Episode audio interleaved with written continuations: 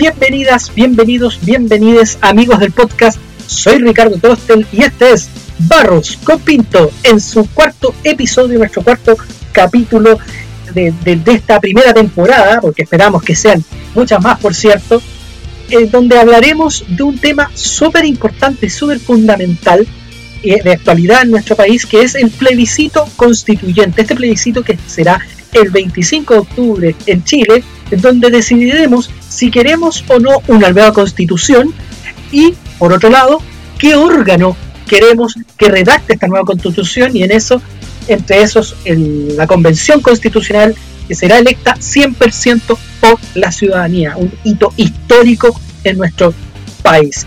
Saludar a todos quienes nos oyen a través de las distintas plataformas de podcast, Spotify, Apple Podcast, Google Podcast, Anchor, Radio Public, TuneIn, Pocket Cast y esta semana se nos sumó Breaker. Decirles que nos sigan, que se suscriban y que por cierto compartan nuestro podcast para que más gente nos oiga. Este capítulo va a ser extenso como habrán visto en, el timing y de hecho por lo mismo no tuvimos la introducción tradicional que tenemos siempre. Aprovechamos antes de, continuar de que nos sigan en nuestras distintas redes sociales, en Instagram, arroba barros con pinto, que es donde avisamos cuando se suben los capítulos realizamos a través de las historias y también subimos ahí una publicación informando de que se subió un capítulo. También que nos sigan en Twitter, arroba trostelxconce o trostel por conce y en Facebook, el fanpage Ricardo Trostel Concejal por Concepción, que es donde hacemos sábado a sábado a las 20 horas el live antes de subirlo al podcast. Así que para que nos sigan en todas nuestras redes sociales. Y ahora vamos a nuestro resumen semanal de noticias de todo lo que ocurre en la ciudad de Concepción en nuestra sección Concepción en dos minutos.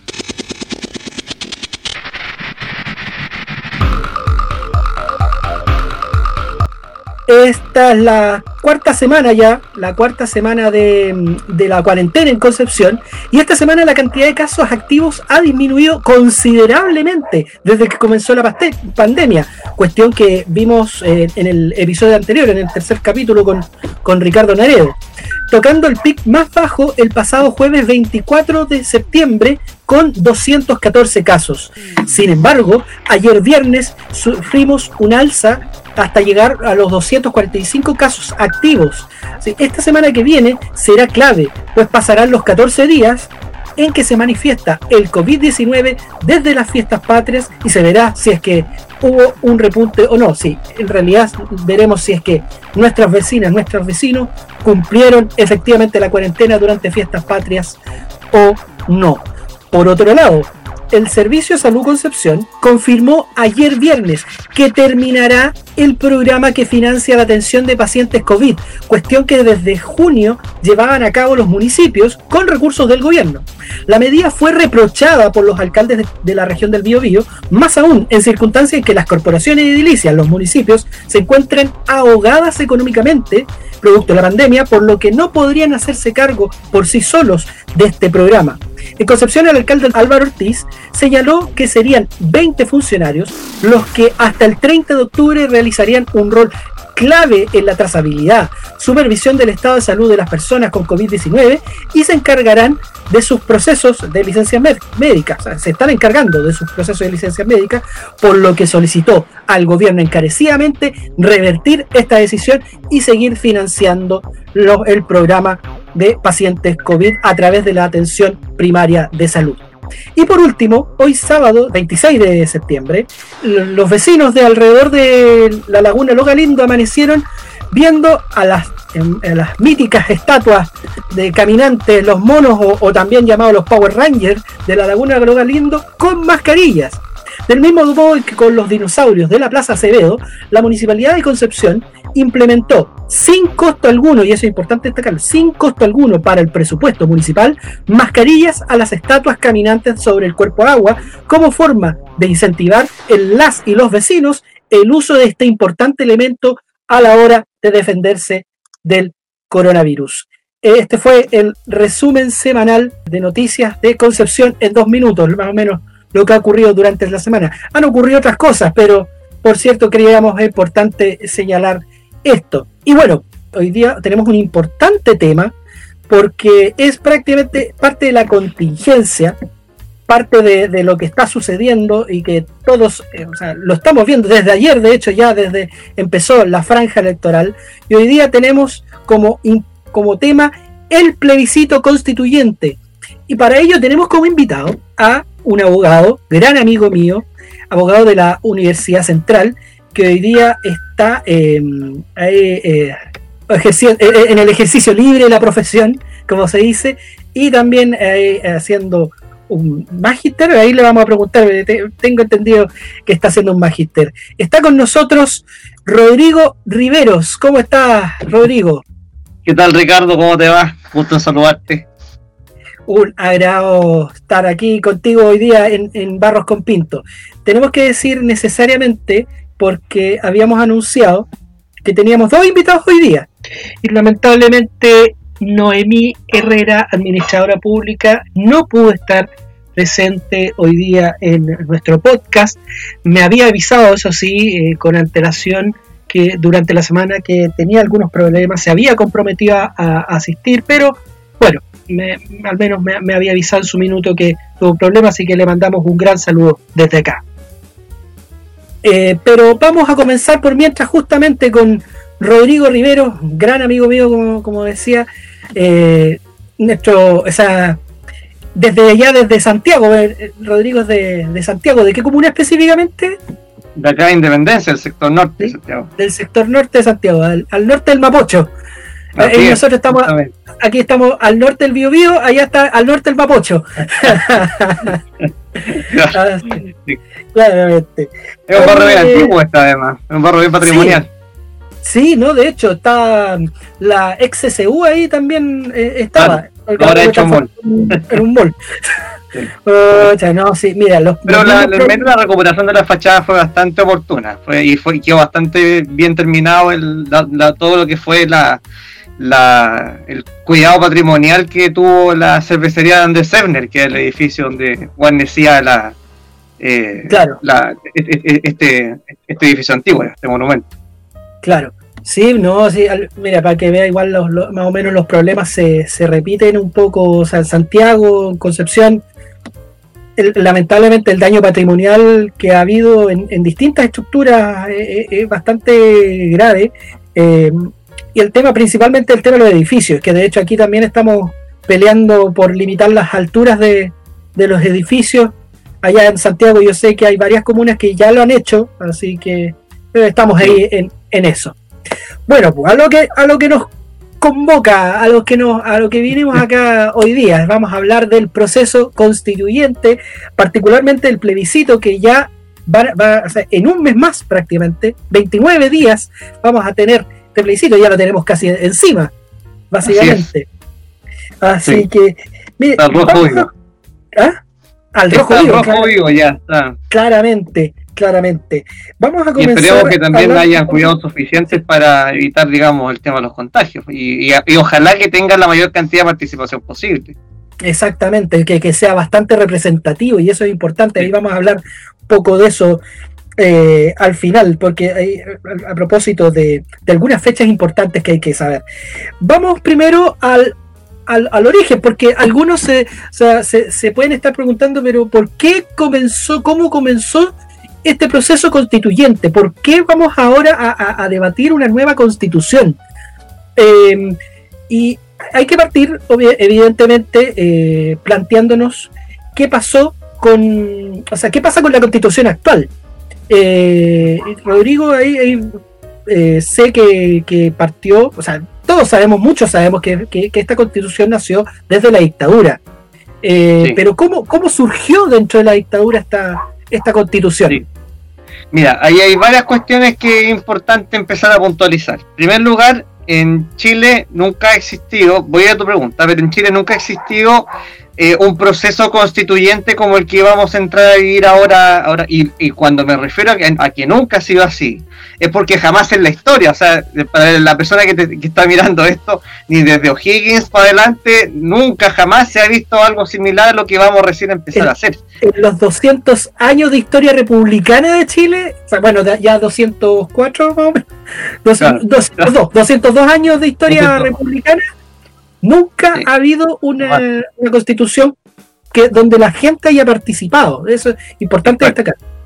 Sí, ¿y por qué es tan, y por qué es tan relevante esto? Porque cuando tú hablas, o se suele hablar de la constitución, primero hablamos de cómo como sociedad, como cuerpo que vivimos en un territorio, nos podemos poner de acuerdo para darnos nuestras propias normas de, eh, de quién vamos a tener de presidenta, quién vamos a tener en el Congreso, quién vamos a tener de, de, de instituciones autónomas, etcétera.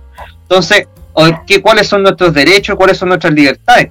Hablar del tema de constituirnos políticamente es súper importante porque al final de cuentas es la forma en que nos relacionamos, es, es el lenguaje del poder, básicamente, y, la, y las reglas bajo, eh, eh, bajo las cuales eh, nosotros nos regimos en nuestras cotidianidades. Cuando vemos en televisión eh, cuestiones de la, de la presidencia de la República o cuestiones del Congreso Nacional, todo eso tiene que ver, al final de cuentas, eh, con las cuestiones constitucionales. Exacto. Y como te decía, a pesar de que en Chile existe una larga tradición constitucional, porque desde que Chile es república, que ya existieron ensayos constitucionales, eh, ya desde 1833, donde la, el, el, tema se zanja, eh, se impone una constitución eh, de corte muy conservador, muy autoritario, eh, y que dura una, casi 92 años hasta la constitución de 1925. Claro.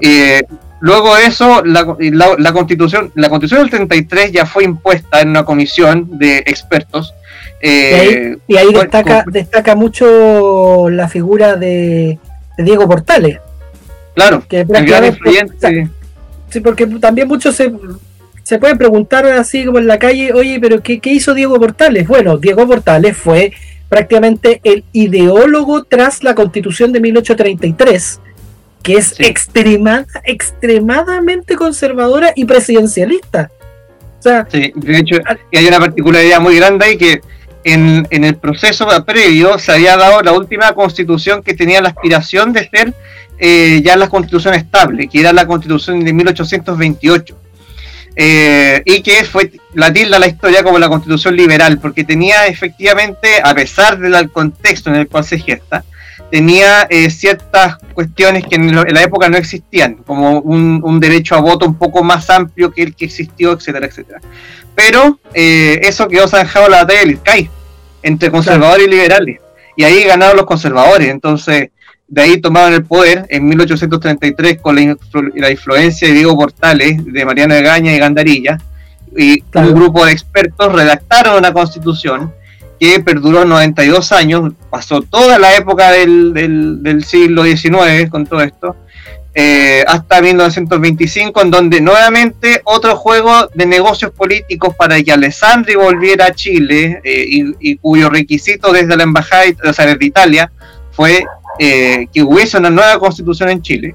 Claro. Eh, nuevamente se crea esta cuestión de las comisiones de expertos, en donde estaba esta lógica de que eh, y que, que, feo, que, feo, que suena, pero de que la Gallá, el pueblo raso, no tiene la capacidad para poder eh, otorgarse una propia constitución, sino que nosotros, los iluminados, tenemos que darle a usted cómo hacer las cosas y tenemos que saber. Es, es importante. Claro, es importante señalarlo y destacarlo porque finalmente así, ese ha sido, o sea, así se ha repetido la historia a lo largo del, de, de, de, de, Chile, o sea, a lo largo de la historia de Chile, valga la redundancia, o sea, se ha repetido la historia en donde prácticamente constitución tras constitución que ha surgido, todas se han hecho finalmente entre cuatro paredes porque la psicología ha sido, pero ¿cómo le vamos a entregar a la gente, al pueblo, si ellos no saben cómo redactar una constitución? De hecho, se ha oído, de, en este último tiempo también se ha oído e, e, ese mismo discurso. Sí, sí. Y el discurso también que se vuelve a repetir una vez más en la constitución del 80 eh, que después del quiebre institucional del 73 eh, y en un proceso de reorganización institucional completo, en donde el país sufrió las la, la atrocidades de, de la, del régimen cívico-militar, eh, no, ta, no, tan solo estaba la, la intención de, de, retornar a la democracia en un tiempo indeterminado en aquel entonces, sino que estaba también la intención de, eh, con aires de refundación, eh, restablecer todas las reglas y juegos que nos, nos convocan a, vivir en sociedad.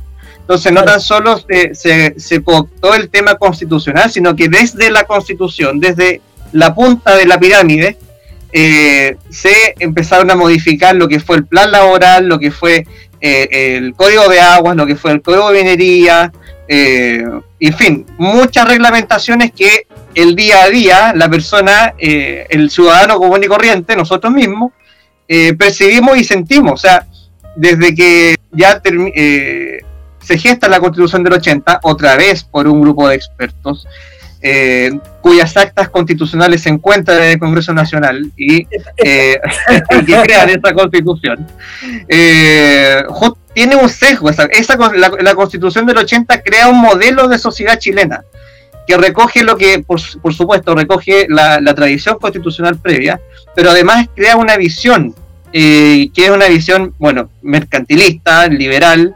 eh, donde el Estado se reduce la capacidad, esta musculatura que antes tenía el Estado, por ejemplo, cuando eh, tenía la capacidad de crear nuevas empresas del Estado, tenía capacidad de, tener un, Estado un poco más activo.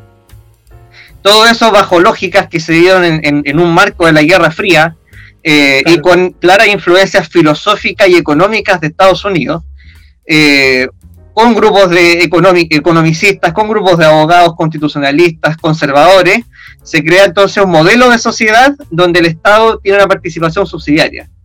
Vale decir, en términos simples, que el Estado no se va a meter, salvo cuando el privado no tenga la capacidad de hacerlo. Entonces, eso cala hondo 30 años después, donde la gente siente que no se le resuelven sus problemas. Y como piden al Estado poder eh, eh, solucionar estos problemas, el día más tarde no se encuentran con portazos porque el Estado no tiene la musculatura suficiente para hacerlo y cuando se ha intentado hacer es inconstitucional. Exacto. Entonces llegó, a un ahogamiento increíble. Exacto, un botón solamente. Por ejemplo, la ley CERNAC. La, la, ley CERNAC que básicamente eh, fue, o sea, reforzaba, hacía un CERNAC mucho más potente que pudiera eh, defender a, los consumidores. Pero ¿qué pasó? Al aprobarse la, eh, un sector de la política, todos, yo creo que todos sabemos qué, cuál, eh, llevó este proyecto al Tribunal Constitucional porque según ellos efectivamente vulneraba derechos de la Constitución, derechos y garantías de la Constitución básicamente, entre, entre otros, el derecho, que, que, es el que siempre se cita, el derecho a propiedad, derecho al libre ejercicio de, mm, económico. Claro, entonces, entonces al final, con todo eso amarra un sistema económico, por eso la constitución, para, para muchos de esta constitución, es, no es una constitución política, sino que es más bien económica. Porque blinda, blinda un sistema económico, no blinda derechos o garantías de las personas, o sea, más allá de las que, son casi naturales y obvias, el derecho a la vida, derecho a la igualdad de la ley, etcétera, pero por ejemplo el derecho a la salud, derecho a la educación. A la vivienda digna no existe.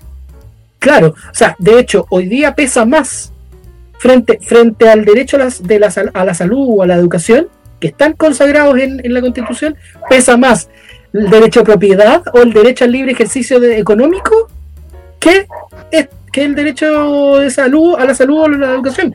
Entonces, ese es el tema. Sí, y además que eh, la, constitución del 80 y que a pesar de que fue modificada el 2005, hubo cuestiones basales en que no se pudo modificar eh, y que nos vino a calar ahora. Eh, refuerza este, este concepto de las libertades eh, con justa razón, pero lo hace de una forma extremadamente economicista y con mirada netamente de lo que se conoce como neoliberalismo.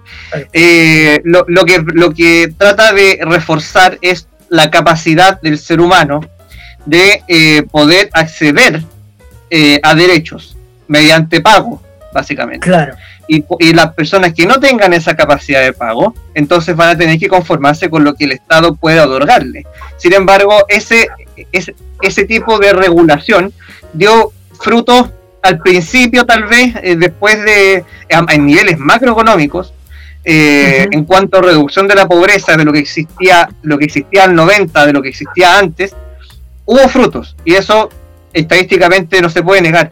Sin embargo, todos estaban conscientes y los ideólogos del sistema estaban conscientes de esto, de que el sistema que, en el cual vivimos trae una cantidad de abuso y de desigualdades que es brutal es tremenda y justamente es esa desigualdad la que se deja ver ahora después de 30 años y que mucho, por mucho tiempo se fueron escondiendo debajo de la alfombra, escondiendo, escondiendo, hasta que se creó un cerro y ya el cerro no explotó, explotó digamos el 18 de octubre. Exacto. De, esta forma de, y, mira, a propósito de lo que dice, recuerdo mucho eh, lo que dijo en alguna vez eh, Michelle Bachelet, justamente a propósito de, esta... Mm, de, un eventual cambio a la constitución, que cuestiones que en su minuto pudieron ser efectivas y pudieron ser buenas para el momento, hoy día son una traba o una llave que finalmente impide seguir avanzando.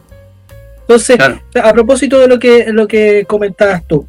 y además de eso que la, constitución, eh, junto con eso, y por qué es una camisa de fuerza que se hizo, porque las, las reglas que se establecieron en su origen, en, el 80, y que persisten hasta el día de hoy, han sido eh, claves, eh, claves autoritarias que se llaman en teoría, pero han sido en claves eh, supramayoritarios para hacer que las minorías dentro del Congreso Nacional tengan más peso que las mayorías y así puedan entonces eh, votar proyectos de ley que puedan haber sido muy populares o tener herramientas para poder llevar ante el Tribunal Constitucional eh, proyectos que podían haber sido valiosos. E-, esas fueron los enclaves y la, y la imposibilidad que hubo por mucho tiempo para poder hacer eh, cambios profundos. El 2005, bajo este, esta camisa de fuerza, bajo este, e, esta visión de, la dificultad que había para cambiar las cosas, el 2005 justamente se hace un pacto con los grupos que eran más reducidos dentro del Congreso, a pesar de que había sistema binominal. Eh, se hace un pacto con ellos en ese tiempo la oposición o el gobierno, eh, para poder llegar a mínimos comunes, pero dentro de un marco de lo que era aceptable. No, tampoco iban a tocar las bases del modelo. Por ejemplo, tocar las bases del modelo significa entrar a hablar de lo que es el sistema de AFP, que fue privatizado en la década del 80 y que hoy se trata como un derecho, un, un bien comercial, un bien de mercado, por sobre un derecho social y donde en, muchos países del mundo esta cuestión eh, se, trata como derechos sociales que están absolutamente desarraigados de la cultura chilena. Claro. Estamos hablando hoy día del plebiscito constituyente que tenemos en un mes más junto a Rodrigo Riveros, abogado de la Universidad Central.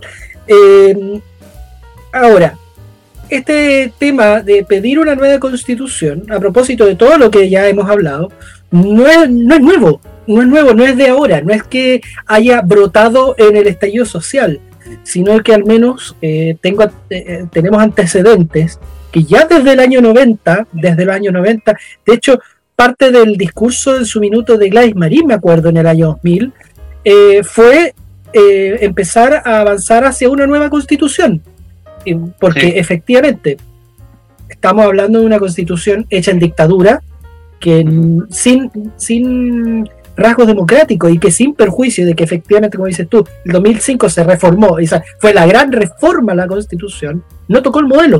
O sea, sigue siendo la misma constitución del 80, solamente que con detalles que se cambiaron, por ejemplo, que el presidente no puede disolver el Congreso, por ejemplo. En, ese también, en ese tiempo también se acabaron lo que fueron los senadores designados. Los senadores designados, eh, el, se modificó lo que fue el Consejo de Seguridad Nacional, el COSENA, porque el ejército, o sea, las Fuerzas Armadas tenían influencia en la política contingente.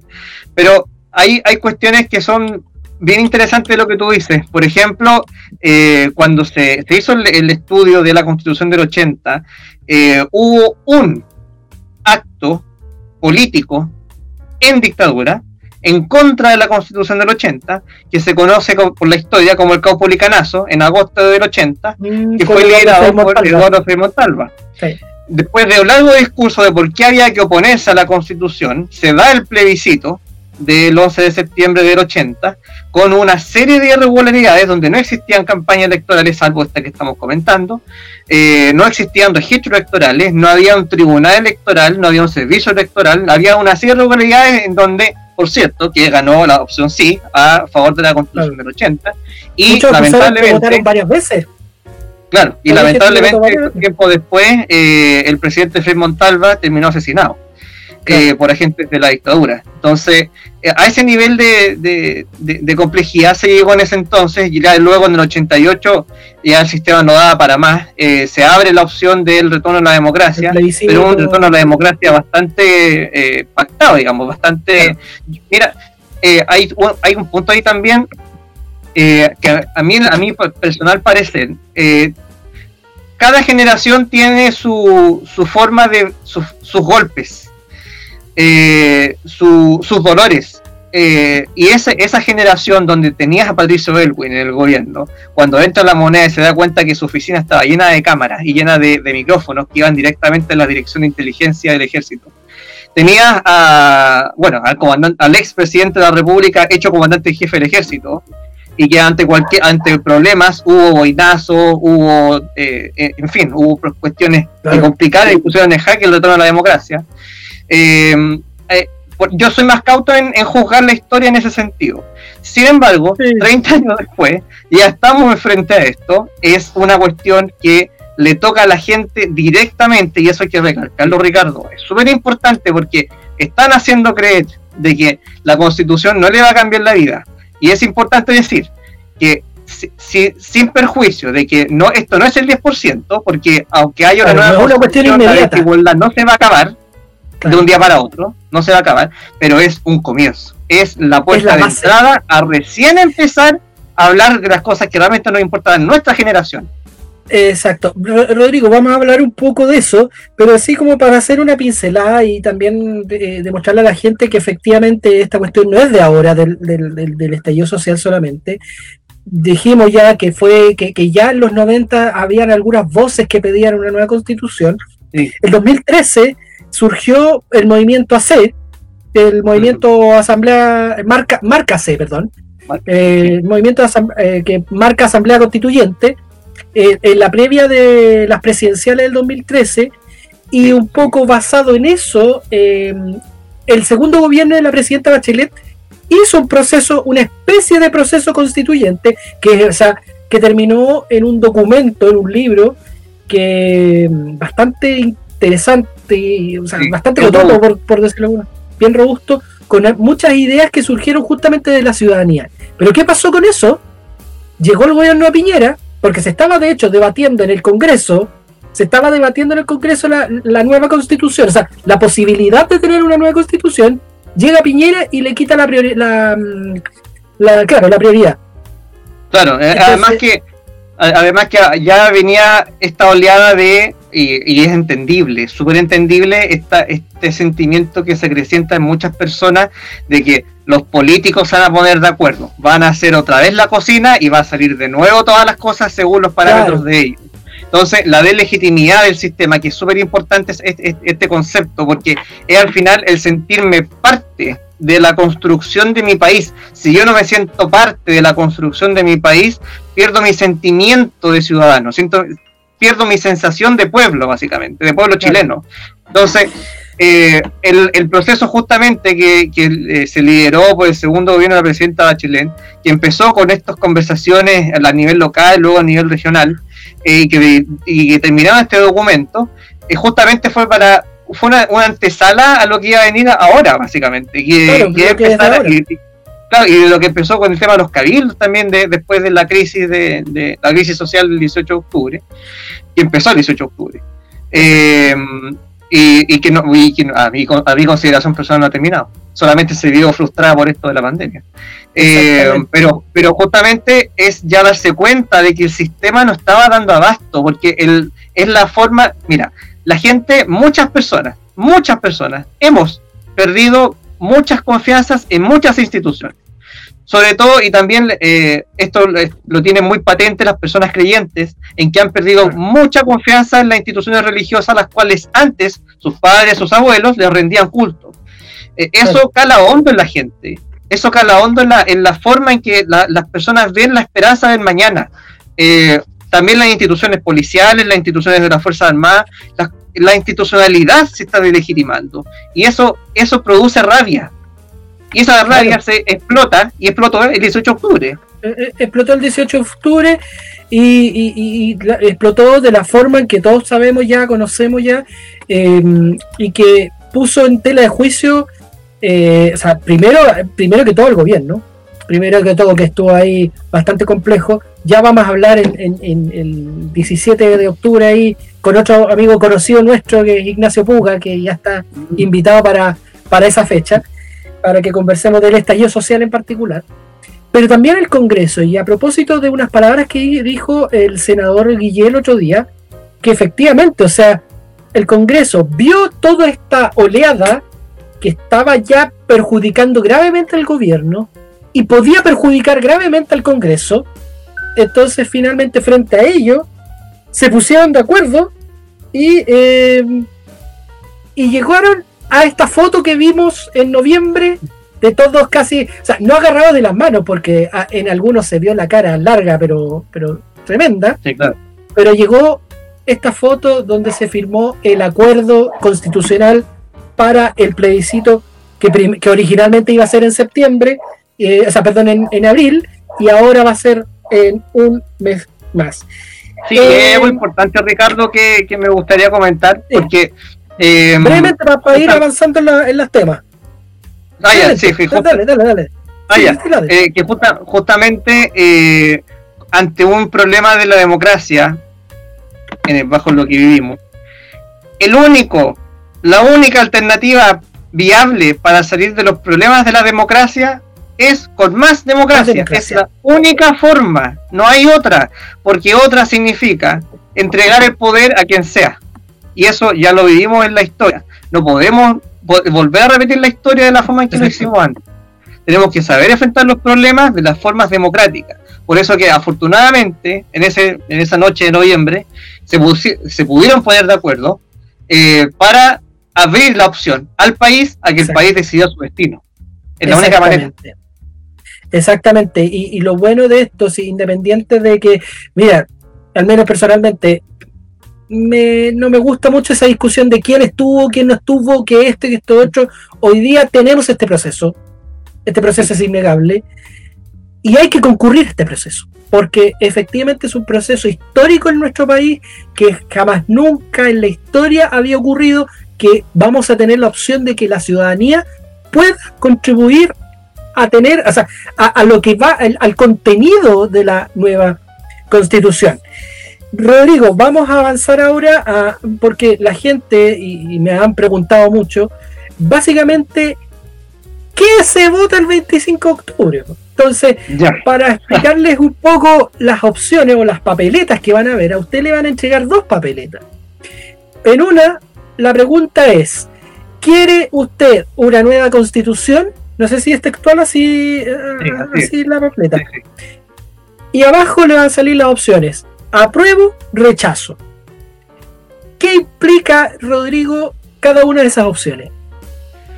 Bueno, eh, en ese momento, para hacer un poquito de contexto y entrar de lleno a lo, que estás preguntando, en ese momento lo que todos implorábamos era un plebiscito de entrada. Era que si que hay diferencia entre qué vamos a hacer, entonces ante esa crisis, que sea el pueblo chileno el que tenga la capacidad de, la mirada, la altura de mira para decidir qué hace con su destino. Claro, porque me, acuerdo, sí, efectivamente, porque originalmente no iba a haber plebiscito de entrada, sino que simplemente lo, se iba a determinar, onda, ya, va, va, a haber un congreso constitucional que va a ser de parlamentarios, de no sé quién, listo. Y no, porque habían, eh, especialmente la oposición, de la ex nueva mayoría del Frente Amplio, que señalan, no, nosotros queremos un plebiscito de entrada que la gente decida si quiere o no una nueva constitución. Entonces, y, el modo y la, y, la, y, la, forma en que se vaya a construir esta nueva constitución. Rodrigo. Claro. Por eso es vital, es vital y súper importante este, este momento. Eh, el momento del plebiscito de entrada es donde el pueblo chileno, después de 30 años del último gran plebiscito que hubo en Chile, o de 32 años, es el momento en donde vamos a poder determinar nuestro futuro. Es el momento donde vamos a poder decir, ¿saben qué? Nos parece bien lo en lo que estamos, algunos dirán y votarán rechazo y mantendrán todo igual. Y dentro de la institucionalidad que existe actualmente y que ha existido durante los últimos 30 años, intentarán, no sé cómo, pero intentarán hacer las adecuaciones eh, conforme a las necesidades que vayan surgiendo. O bien, esa es la opción rechazo. Es mantener todo igual, es mantener la constitución del 80, reformada el 2005 de forma eh, igual, y mantener toda la estructura social igual. O bien, votar a prueba, que implica abrir el escenario donde el pueblo chileno se pronuncia y dice queremos cambios profundos, y entonces damos inicio a un proceso constituyente para poder eh, discutir desde la profundidad de, la, de las esperanzas de la gente, de lo que quiere el día más tarde, para poder otorgar, eh, votar por personas que nos puedan dar las reglas de convivencia para nosotros mismos de aquí en el futuro. Claro. Entonces, la opción rechazo es mantener todo igual y la opción apruebo es abrir el debate, abrir el escenario y comenzar verdaderamente el proceso constituyente para otorgarnos una nueva constitución para Chile. Exactamente. Estamos con Rodrigo Riveros, abogado de la Universidad Central, conversando sobre el plebiscito constituyente que vamos a tener en un mes más. Eh, Rodrigo, ya acabamos de hablar respecto del, de la primera papeleta, que yo creo que eh, hay mayor... Eh, la gente está más o menos conteste o, sabe más o menos en qué va a consistir esta primera papeleta.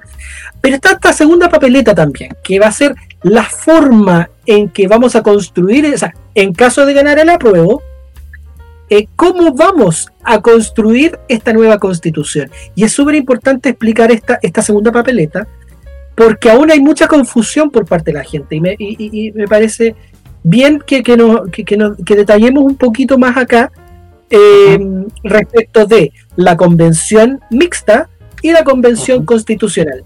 Rodrigo. Sí, mira, súper atingente esto. Primero, eh, para que también se entienda el marco en lo que se da esto. Como entendemos que hay que ponerse de acuerdo, y la política es ponerse de acuerdo, y tú obviamente me darás cátedra a mí de lo que eso significa. eh, eh el gobierno en ese entonces dijo, vamos a hacer un Congreso Constitucional. ¿Qué significaba eso? Que el nuevo Congreso que iba a, entrar a regir, diputados y senadores, iban a redactar una nueva constitución. Y el sentimiento de la gente es de, legitimidad contra el sistema político, contra los representantes políticos. Eh, por lo tanto, desde un lado se dio esta opción del Congreso Constitucional, y desde la otra vereda se dio la opción de la Asamblea Constituyente para derivar eh, en que este órgano fuese constituido 100% por personas electas. Luego de estas dos posturas duras, de tanto del gobierno como de la oposición, se llega entonces a acuerdos y se nombran dos opciones. La convención constitucional y la convención mixta constitucional. Pasamos por la mixta. Espérate, Rodrigo, brevemente, recordar a la gente, sí, me, están, por interno me están avisando que recuerda a la gente, sí, eh, que comenten, que hagan sus comentarios, cualquier pregunta, cualquier consulta que tengan, la vamos a responder al final del live, ahí vamos a hacer como lo hemos hecho durante todos estos episodios, eh, así que para que hagan sus comentarios, sus dudas, sus consultas, eh, aquí con Rodrigo vamos a responderlas eh, un poco. Cualquier consulta referente al plebiscito de octubre. Rodrigo, convención eh, mixta ibas a comentar. Sí, ¿cuál es la esencial diferencia entre una y la otra? Básicamente es la composición. En la convención mixta constitucional, que fue la que es la postura que defiende el gobierno y los sectores de oficialistas, de derecha, es eh, que la convención tiene que estar compuesta mitad parlamentarios actualmente eh, en el cargo y mitad ciudadanos electos. 86-86, si no me equivoco, es la proporción entre uno y otro. Por lo tanto, en caso que ganara esa, esa metodología para poder crear eh, la nueva constitución, una mitad de, ese órgano sería electo por sufragio universal y la otra mitad sería designada por diputados y senadores que hoy en día están en el Congreso Nacional. En ejercicio. Claro, en ejercicio. La otra fórmula, que es la convención constitucional, en cuanto a su composición, es igual, en cuanto a, composición en teoría, es igual a la Asamblea Constituyente. ¿En qué sentido? En que el 100% de las personas que van a componer esa convención constitucional está electa, son, y serán electas por el pueblo. son personas son 155 personas, porque se van eh, a elegir de igual forma o bajo iguales reglas que la elección de diputados. Son personas que eh, básicamente lo que intenta hacer es abarcar todo el espectro político, el, económico, o sea, sociopolítico, digamos, eh, dentro de nuestro Chile y de la diversidad chilena, para que en cuanto a, representación de, eh, un mundo conservador como el mundo progresista, pueda eh, establecerse eh, acuerdos para poder llegar a una nueva constitución para Chile, básicamente. Y la convención constitucional tiene la particularidad que no tiene la convención mixta constitucional de que la convención constitucional es paritaria. ¿Qué quiere decir esto? bueno, en, otra ocasión podemos hablar largamente de lo que ha significado el machismo en Chile. Claro, no, eh, se, entiende y podemos conversar efectivamente en otra oportunidad, pero... Claro, pero lo, importante de esto es que en la convención constitucional es paritaria, o sea, en Chile la mayoría de la población, más del 50% de, de, Chile, son mujeres. Y no se entiende que las, en las estructuras de poder hayan predominio masculino, siendo que la mayoría de la población chilena es femenina en cuanto a términos cuantitativos. Y es bueno, por un sesgo, y por, eso te digo, otro día podemos conversar sobre esto. Pero lo importante es que en este momento hay una, eh, un aseguramiento de que la Convención Constitucional, CC, va a ser paritaria, o sea, va a haber igual cantidad de hombres y de mujeres. Claro. Mm. que es súper relevante y también se ha discutido el tema de los pueblos originarios, porque los pueblos originarios no, no están contemplados, pero eh, se espera, y aún se está discutiendo, se espera que el día más tarde puedan tener escaños reservados, porque justamente nuestro país vive una realidad multicultural eh, que por muchos años se ha dejado de lado eh, y que la historia oficial nos ha contado de, de, de otra forma, porque nos enseñaron lo que era la pacificación de la Araucanía, pero no nos dijeron de qué se trataba esa pacificación. Exactamente, que fue eh, bastante sangrienta. Claro, fue bastante dura, eh, bastante sangrienta. Eh, solamente vemos la, caricatura de lo que es el conflicto mapuche, pero no nos internalizamos lo que es el conflicto mapuche y por qué decimos que es un conflicto político. Entonces, nuestro país vive una realidad que es multicultural y eso es importante también reflejarlo en el organismo constitucional que hayan hacer. Exacto. Estamos hablando con eh, Rodrigo Riveros, abogado eh, de la Universidad Central, eh, respecto del el plebiscito constituyente que vamos a tener dentro de los, de próximos días. Ya nos queda 29 días para el plebiscito. Y ahí estábamos explicando recién más o menos las, las papeletas. Rodrigo, ¿tuviste la franja ayer? sí, sí la vi la, la, la, la, franja. Estoy buscándola aquí para, para ver si tenemos un pedacito, para mostrar solamente un pedacito nomás. Eh, porque ahora, de hecho, en este momento se está emitiendo la, franja hoy día. Oh, ¿verdad? Ya estamos la hora ya. Sí, pero por último, eh, yo al menos yo lo voy a ver después. Pero. Se verá en diferido. Lo veremos en diferido. Eh, estamos. Franja Electoral Place. aquí está. Vamos a mostrarla un poco para que la, de ayer, particularmente. Debería estar la, opción de prueba todavía. Sí, no, de hecho. De hecho, aquí aquí tenemos. Porque es de forma alternada. Entonces, ayer, ayer comenzó con la del rechazo y luego con la de la claro. Hoy día empieza con la, de la Exactamente. Y hoy día en la mañana, y hoy día en la mañana de, de, de también, o sea, de la primera papeleta, eh, partió la prueba y después el rechazo. Así que, no, pero mientras, por mientras que, carga la, este, este, este tema, eh, ¿qué te pareció la franja, al menos, al menos la de ayer? La, eh, de la tarde. Mira, en general, em, esperable. Em, la encontré eh, más que nada yo creo que la, la, las observaciones que podría haber es un poquito más de profundidad en lo que significa realmente el cambio constitucional que, eventualmente podría haber en Chile.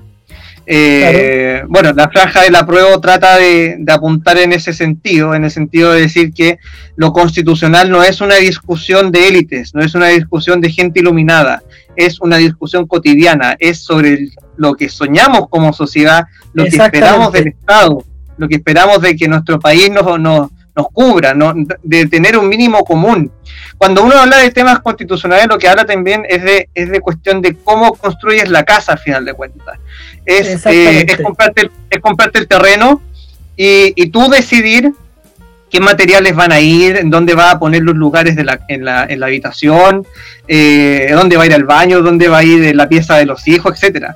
Eh, no es un maquillaje, sino que es realmente, y no es tampoco borrar todo lo que ha, habido hacia atrás, porque Chile tiene una tradición constitucional, sino que es eh, vernos, encontrarnos y poder acordar cuáles son las mejores normas que nos van a ayudar para el futuro, básicamente. Exactamente. Y la, franja del rechazo, lo que naturalmente se esperaba que hiciera, era decir de que los problemas no se iban a solucionar de inmediato, eh, y, está esta caricatura de esperar dos años eh, para los cambios. Y en realidad eh, la gente, el pueblo chileno ha esperado 30 años por cuestiones realmente directas. de, cuando se, hace esta discusión del 10%, la gente lo sintió de una forma directa, sin trabas, sin intermediario, ya sin ficha social de hogares, sin registro social de hogares, sin, sin intervención de ninguna clase, de cuestión directa. Eh, la gente quiere sentir eso de nuevo, quiere sentir la, la, la, vinculación con la cuestión pública, con que son parte de un país y que las, las decisiones se, se, toman entre todos y el país hay que sacarlo adelante entre todos, básicamente. Entonces, eh, eso fue el final de cuentas eh, la crisis del abuso, de la desigualdad que explota en octubre, que nos lleva a hablar de esto actualmente y de que, de que muchas personas también se preguntan ¿por qué el Estado no tiene la capacidad, por ejemplo, de hacer ingresos, de, hacer lo que había antes, de que el Estado tenía Corfo, tenía, o sea, un robustecimiento en empresas estatales, en IANSA, en ENAP, en Corfo, en fin, en tantas otras? Eh, y justamente fue porque le cortaron muchas de las, de las, privatizaron muchas empresas públicas y el Estado se financia básicamente eh, gran parte gracias al IVA que existe en Chile. Y, también al cobre, pero gracias al IVA más que nada. Claro, de hecho, de Entonces, hecho, eh, eh, Rodrigo, Rodrigo, sí, paréntesis, a propósito de eso mismo, hoy día, justamente la franja hoy día del PPD destacaba eso, de que muchas empresas, LAN Chile, CTC, eh, ENAP, Endesa, Yansa, todas esas eran empresas del Estado Originalmente eran empresas del Estado. Entel, imagínate, teníamos a CTC, la compañía de teléfono en Chile, y teníamos a Entel. Entonces, que eran dos empresas de telecomunicaciones del Estado. Y ambas se privatizaron. Entonces, hoy día lo que es CTC, eh, eh, o sea, lo que fue CTC hoy día es Movistar, que de hecho hoy día quiere vender sus acciones. Y por otro lado, el Entel, que, que, sigue siendo la, la, misma empresa hasta el día de hoy. Entonces, eh, Claro, y, cuando la, gente dice, ¿por qué, ¿por qué no está esta capacidad? Es porque la constitución tiene trabas para eso, porque efectivamente la constitución asegura la libertad de eh, emprendimiento, la, actividad de ejercer cualquier actividad económica, pero cuando se trata del Estado, el Estado tiene otras reglas que son mucho más exigentes que un particular o cualquiera, sino que tiene que pasar por ley de un calificado, después tiene que pasar por control en el Tribunal Constitucional, etcétera. Y así entonces, cuando llega el proyecto final, eh, pasa lo mismo que pasa con el CERNAC, que entra, y no sé si te acuerdas de la caricatura en ese entonces, que entra como un CERNAC con dientes y sale del tribunal como un CERNAC sin dientes y tenemos un CERNAC que es un mediador. En circunstancias que habían creado una institución que sacara multas, Claro. sigue siendo exactamente igual a como era antes de la ley, finalmente. Y esas cuestiones son directamente que, que, siente la gente. El CERNAC es un servicio eh, que, la gente muchas veces recurre en su desesperación por el nivel de abuso que hay en el sistema eh, y el poco control que hay para poder amortiguar ese tipo de abuso. La gente trata de recurrir a las instituciones que la puedan ayudar en, en, esas materias. Pero ¿qué pasa? Eh, se encuentran que hay una institución que no tiene la capacidad suficiente para poder eh, darles acompañamiento y llevar un poco justicia ante ese, este tipo de cuestiones. Eh, por lo que deriva entonces en rabia, en impotencia y en la, sensación de legitimidad respecto a la construcción de país, que deriva todo en eso. todo es constitucional porque es político. Nuestras relaciones humanas son políticas. Y la persona, hay personas que se dicen, yo no soy ni de izquierda ni de derecha, pero tienen una opinión propia tienen una visión propia de país, tienen una opinión sobre el aborto, esa fue, sobre el matrimonio igualitario, tienen opinión. La franja, esa fue la franja de la UDI, de hecho. Yo no soy ni de izquierda ni de derecha, pero es que, es que más allá de eso, más allá de la estructura binaria, por decirlo de alguna forma, de la política histórica desde la Guerra Fría, todo es político. Todo es político. Y finalmente todo eh, termina de alguna u otra forma pasando por la constitución. Y ese es el problema, que hoy día la constitución no está permitiendo esos avances. Rodrigo, para ir ya eh, terminando esta conversación y pasar a, los comentarios de la gente, que ya hay algunos comentarios, oh. no, vamos a los mitos, a los mitos que han surgido a propósito de, este plebiscito constituyente. Y partamos por el primero, por, el primero que, se ha dicho y que ya lo hemos hablado un poco, que la constitución no va a cambiar nada, que la constitución prácticamente es, eh, es un papel, una letra, pero que finalmente em, eh, se pueden cambiar las cosas, las cuestiones esenciales por otros medios. ¿Qué, mito o realidad? Como, como, se diría en el programa, ¿mito o realidad? no, un mito, un mito absoluto. O sea, mira, hay que entender, hay que partir de la base lo siguiente. las constituciones en los países que eh, tienden a ser estables por el tiempo, a través de las sociedades, es el lugar en donde nosotros nos sentimos parte de la construcción del país. Entonces, es nuestra casa común, como se dice. En esa casa común tiene que confluir las miradas de sociedad que existen en, la, en, nuestra, eh, visión de país, en tanto de un lado como de otro, pero conjugando en un común, en un mínimo común. Por eso que se exige para establecer eh, nuevos artículos de la Constitución, los dos tercios, justamente porque, por ejemplo, si a alguien se le arranca de alguien ultra conservador que vaya a ser un constituyente muy conservador y diga, eh, no sé, que no vamos a tener presidente, sino que vamos a ser una colonia de Estados Unidos. Por decirte algo. Obviamente el sector progresista no lo va a querer. Claro, entonces, ¿qué pasa en el sector progresista? Imagínate, imagínate el sector progresista, alguien muy, muy, muy ultra progresista diga, eh, no, en Chile no debe existir el, gran empresariado y solamente en la democracia debe existir un partido único.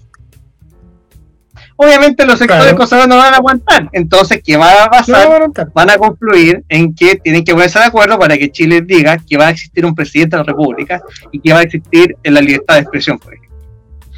La constitución va a cambiar mucho pero va también a depender de muchos de los acuerdos en que se lleguen y que sean buenos acuerdos, porque eso se aspira con los dos tercios que se estableció para esto en particular, y no para las modificaciones legales, sino que para llegar a acuerdo en esto. Pues porque básicamente el mundo conservador va a defender la libertad de educación y el mundo progresista va a defender el derecho a la educación. Entonces va a tener que confluir en un derecho social de educación y la libertad de enseñanza. Claro. Y ahí es donde se van las transformaciones sociales en Chile. Oye, Rodrigo, eh, hay otro mito que dice relación con lo que es el, eh, el hecho de que. Eh, oh, se me fue la idea. Pucha, no lo anoté. Pero, pero mira, hay eh, que. ¿Me dejas terminar con algo de, también de ejemplificar lo anterior? Dale, dale, dale, por mientras que. sobre la cuestión que también es, una cuestión que las personas sienten, creo que te decía cuestiones que, relativas con, la, con las creencias de cada uno. imagínate un ultra religioso conservador que diga nosotros tenemos que declararnos un país católico, apostólico y romano y tenemos que ser dependientes del Vaticano. Obviamente el sector progresista van a decir que no.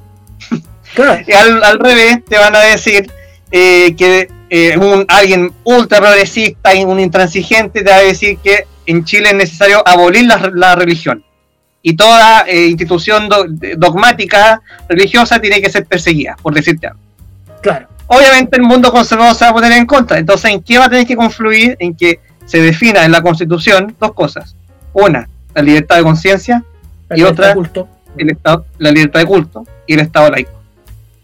Y este último es súper importante porque el Estado laico, eh, no como lo entienden algunos hoy, hoy en día, que prácticamente tú dices Estado laico y, que, y dices, no, que quieren matar las iglesias. No, no, eso no. es Estado laico. El Estado laico es básicamente, para explicarle a la gente, el Estado laico es que el Estado se abstiene de tener una postura religiosa para al mismo tiempo haber equidad entre todas las posturas religiosas.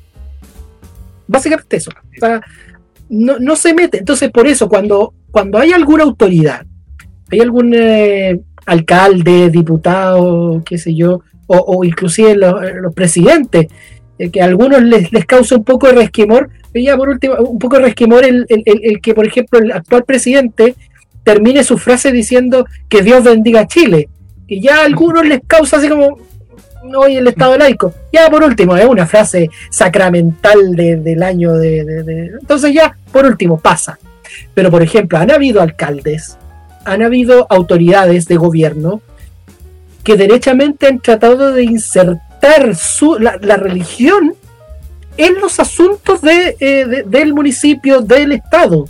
Y eso es justamente lo que prohíbe el Estado laico, que se abstenga de o sea, no de profesar, porque cada uno en su fuero interno puede hacer lo que quiera, así como puede militar en cualquier partido político, puede eh, ser de cualquier fe religiosa, da lo mismo. Em, por cierto. Pero, siempre que respete los derechos humanos, por supuesto. Claro, pero siempre, siempre en el ejercicio, pero en el ejercicio, ahí viene, en el ejercicio del cargo es donde no tiene que tener preferencia alguna religiosa. Si, por ejemplo, va va a saludar y, está con el, no sé, pues, con el arzobispo católico, también tiene que hacerlo con el evangélico, también tiene que hacerlo con el, con el judío, etcétera. con el luterano. Con el luterano, con, todo. Entonces, entonces eh, eh, eh, en cierto modo, el, Estado laico asegura la equidad entre todas las posturas religiosas. El respeto y la tolerancia también. Exactamente hay otra mm, duda referente, bueno, ya el tema de los dos tercios que ya lo expliqué. El tema de quiénes van a ser electos. ¿Por qué? Porque ha surgido mucho también otra cuestión que dicen, no, que esto lo van a hacer los mismos políticos de siempre. Han surgido, eh, y que, que, y por un lado, por un lado eso, por otro lado, las trabas, entre comillas, trabas, que van a tener los independientes para inscribir candidaturas. Eso eh, eh, es bueno explicarlo porque de eso, o sea, al menos de estos últimos, hay una verdad a medias, que lo ocupan como de forma negativa, pero ahí hay que poner ojo. Rodrigo. Mira, me voy a hacer cargo lo primero que tú estás comentando, de, los mismos de siempre. En primer lugar, eh, es cierto, y aquí quiero, a pesar que puedo sonar impopular, pero hay que hacerse cargo y hacerse responsable eh, de cómo llevamos la democracia adelante. Exactamente. Eh, el poder o es administrado por personas que tienden a llegar a acuerdos por paz o el poder lo administran por la fuerza. Y eso Las lo hemos visto que tratan de, lo hemos visto y la historia del país lo hemos visto las personas que tratan de administrar el poder por vías pacíficas están organizadas institucionalmente en partidos políticos. Y es natural que las personas eh, sientan cercanías o empaticen con algún pensamiento. No necesariamente militen, pero sí al menos que tengan algún, o, hay muchos que no tienen sintonía, pero tal vez les llama la atención, una cosa así. Pero claro, pero eh, la, forma, lo, lo, importante de esto es reivindicar el rol de los partidos políticos. Eh, habrá mucho que hablar y hay la historia ha dado para mucho estos últimos 30 años respecto a los partidos políticos. Pero si no son las personas dentro del marco de paz que llevan adelante la democracia, entonces tú dejas el vacío para que otras personas que tienen el monopolio de la fuerza lleguen al poder adelante. Exactamente. Porque no hay otra alternativa. No hay otra alternativa. Entonces, dicho eso, eh, es, también una responsabilidad propia del pueblo chileno el hecho de elegir a sus representantes. Es en hacerle un examen de conciencia cuando golpeen su puerta y le digan, yo quiero una nueva constitución, perfecto, pero ¿bajo qué criterio? ¿Qué es lo que piensa usted respecto al matrimonio igualitario, lo que estaba diciendo antes? ¿Qué es lo que piensa usted respecto a, la tolerancia, respecto al rol del Estado, respecto al presidente? ¿Qué piensa usted? Dígame, ¿qué piensa usted? Entonces, derecho a la vivienda, derecho, a la, vivienda, en las pensiones. Claro, y ahora que también se ha discutido bastante, la composición del Congreso Nacional. Claro. Que hay algunas posturas, o sea, hay algunas, o sea, yo creo que muchos dicen bajemos la cantidad de parlamentarios, ya, perfecto, pero algunos dicen mantengamos la estructura actual, pero bajemos la cantidad de cada uno, o sea, volvamos a 120 diputados y, y 38 senadores, pero otros dicen no, mantengamos los 155 diputados actuales, pero eliminemos el Senado. O sea, que sea unicameral, que sea un Congreso unicameral. Entonces, por ejemplo, ahí ver cómo lo hacemos, o mantenerla tal cual como estamos ahora también, que también puede ser una opción. Claro, pues hay, hay, hay personas que dirán, no sé, hay que eliminar el Tribunal Constitucional, otros dirán que hay que, hay que mantenerlo pero reformado y no con las lógicas actuales, hay, que, hacer una sola Cámara Legislativa. Que hay algunos que han planteado que, eh, o sea, cambiado, o sea, no eliminar carabineros, sino que transformar en otra institucionalidad quizás mucho más descentralizada y más menos militarizada.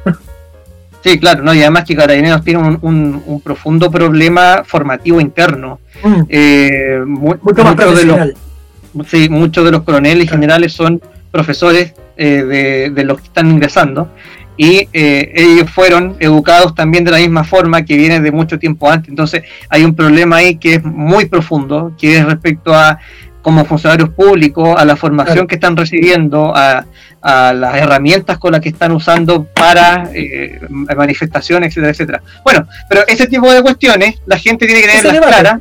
Ese debate, la gente puede, puede ir un político de un partido político, porque toda la persona, toda persona que se va a postular, porque todos somos políticos, decía Aristóteles, pero toda persona puede ser de un partido o puede ser independiente.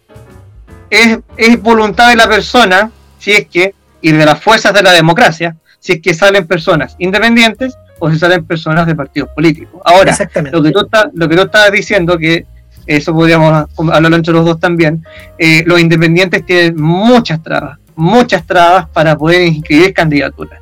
Y eso eh, no es solamente para constituyente, sino que en general. En general, en general.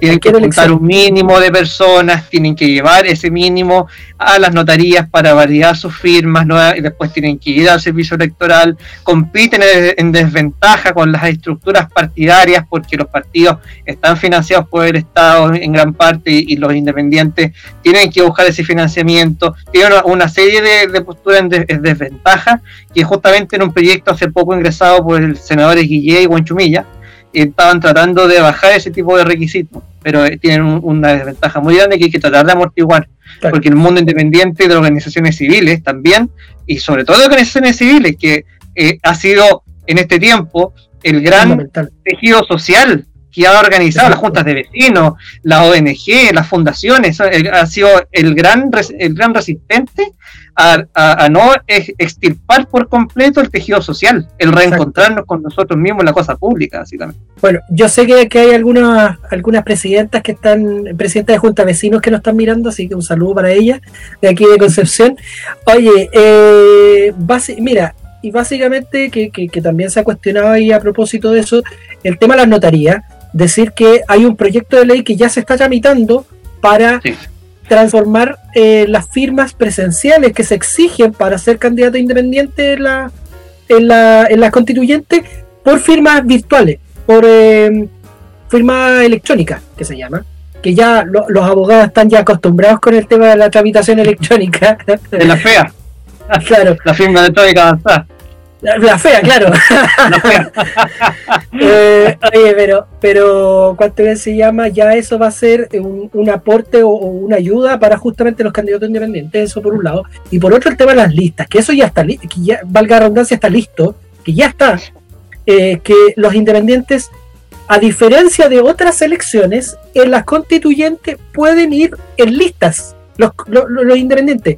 Y con eso, en cierto modo, equipararse a las listas de partidos entonces ya no va a ser el independiente solo tratando de llegar a, a, la, a la cantidad de votos que saca una lista completa de candidatos, sino que ahora ellos también pueden organizarse y hacer su propia lista. Y eso es importante destacarlo porque eso no lo dicen los que andan criticando al, a, la prueba. Así que, oye Rodrigo, brevemente antes de pasar a los comentarios, quiero mostrar aquí, primero, importante decirle a la gente, que cualquier consulta, cualquier problema, tema referente a, su calidad de ciudadano para el plebiscito está en la página www.cerdel.cl donde em, está toda, toda la información, está todo el, contenido a propósito del plebiscito. Y quiero mostrar dos fechas importantes que yo sé que ya muchos están preguntando, oye, voy a ser vocal de mesa, ¿dónde voy a votar? Y que a propósito de lo mismo, y decirlo, van a haber más mesas este año, y, o sea, este, en este plebiscito, justamente a propósito de la pandemia, para no concentrar tanta gente en, espacios pequeños, se van a dividir las mesas. Y para eso es importante las dos fechas que estoy mostrando ahora en el, en el live. Eh, eh, el 3 de octubre va a estar publicados los vocales de mesa, por un lado. Y el 5 de octubre van a estar publicados los locales de votación. Esto es información oficial del CERVEL para que estén atentos esas fechas. Y ahora estamos junto con Rodrigo Riveros Brondi, eh, abogado de la Universidad Central.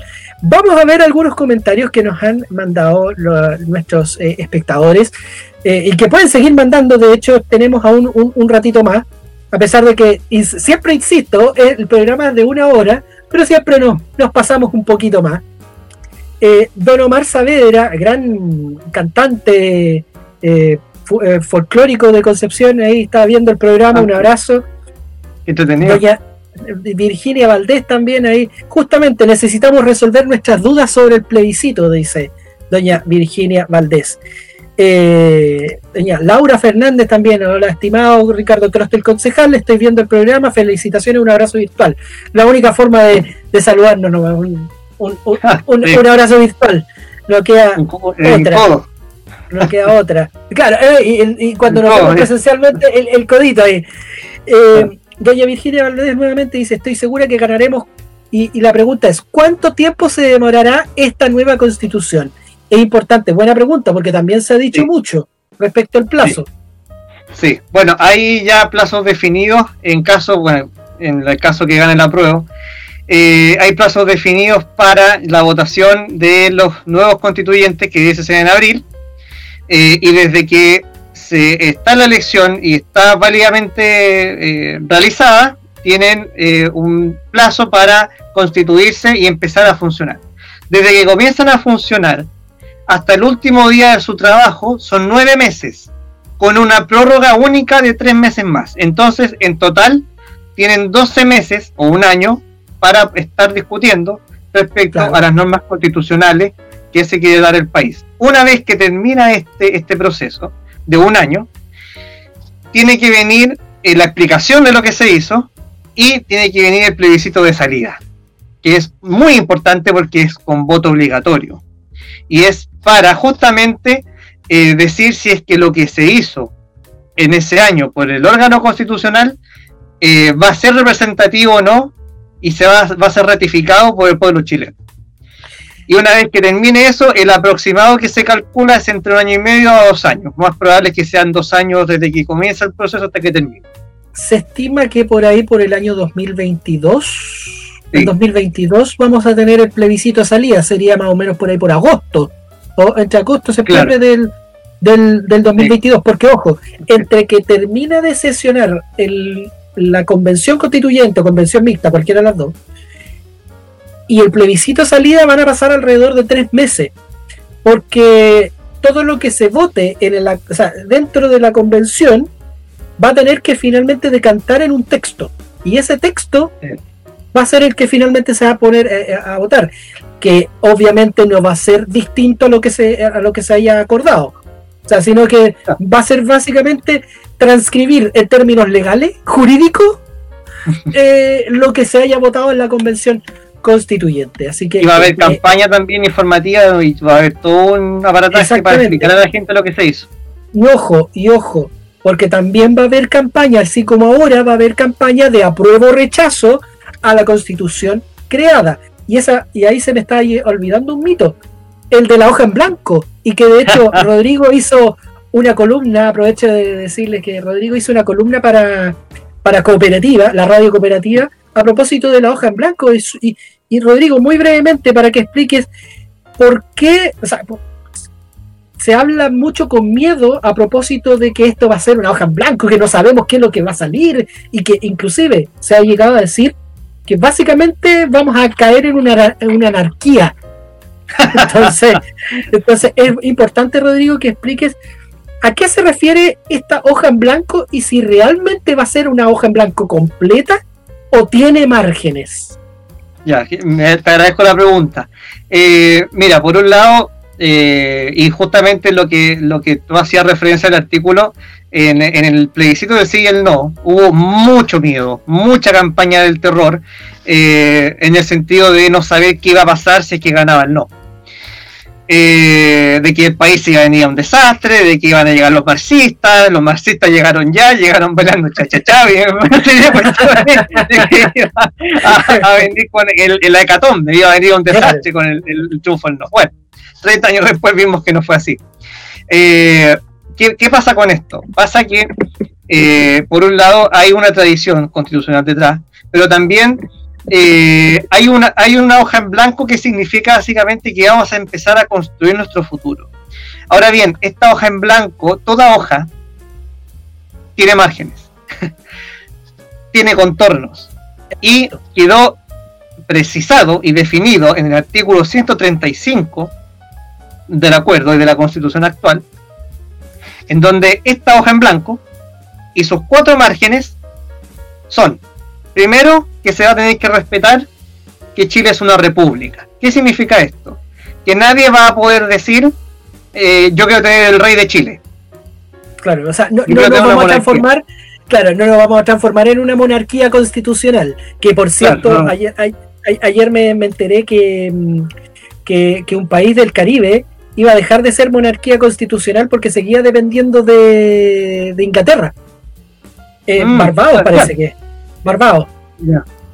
Fíjate, que, no tenía ayer me enteré.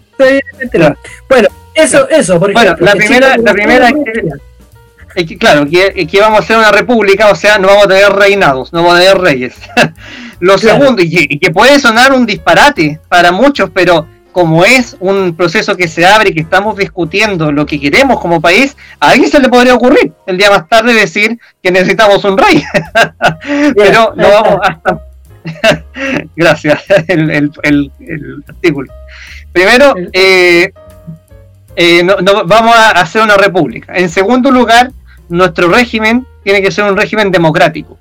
O sea, nadie va a poder decir que el día más tarde Chile se va a transformar en cualquier país que a usted se le venga a la mente que, que tenga un totalitarismo absoluto, Corea del Norte, por ejemplo, eh, en donde se va a transformar en una dictadura o en un autoritarismo, en un, en un totalitarismo cualquiera. En Chile se debe respetar, primero, que es una república y además que va a existir una democracia. Tercero, se van a respetar las sentencias judiciales firmes y ejecutoriadas, o sea, el Poder Judicial, con sus sentencias, se van a tener que respetar. ¿ya? Eso sin perjuicio, por supuesto, de las cuestiones que se van a empezar a discutir cuando se abra la eh, discusión constitucional respecto a cuál es el Poder Judicial que esperamos.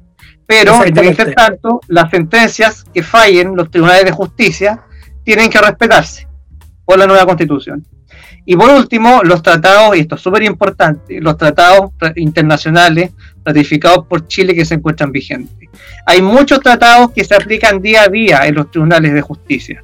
Por ejemplo, cuando se habla del tema de pensiones de alimentos, se aplica en, muchas ocasiones la Convención Americana de Derechos del Niño. Cuando se habla de la discriminación contra las mujeres, está también la Convención que, eh, contra la eh, violencia y discriminación contra las mujeres el derecho de, de, la Declaración Universal de los Derechos Humanos. En fin, hay una serie de cuestiones que, hay que tienen que ser respetadas. Por tanto, sí.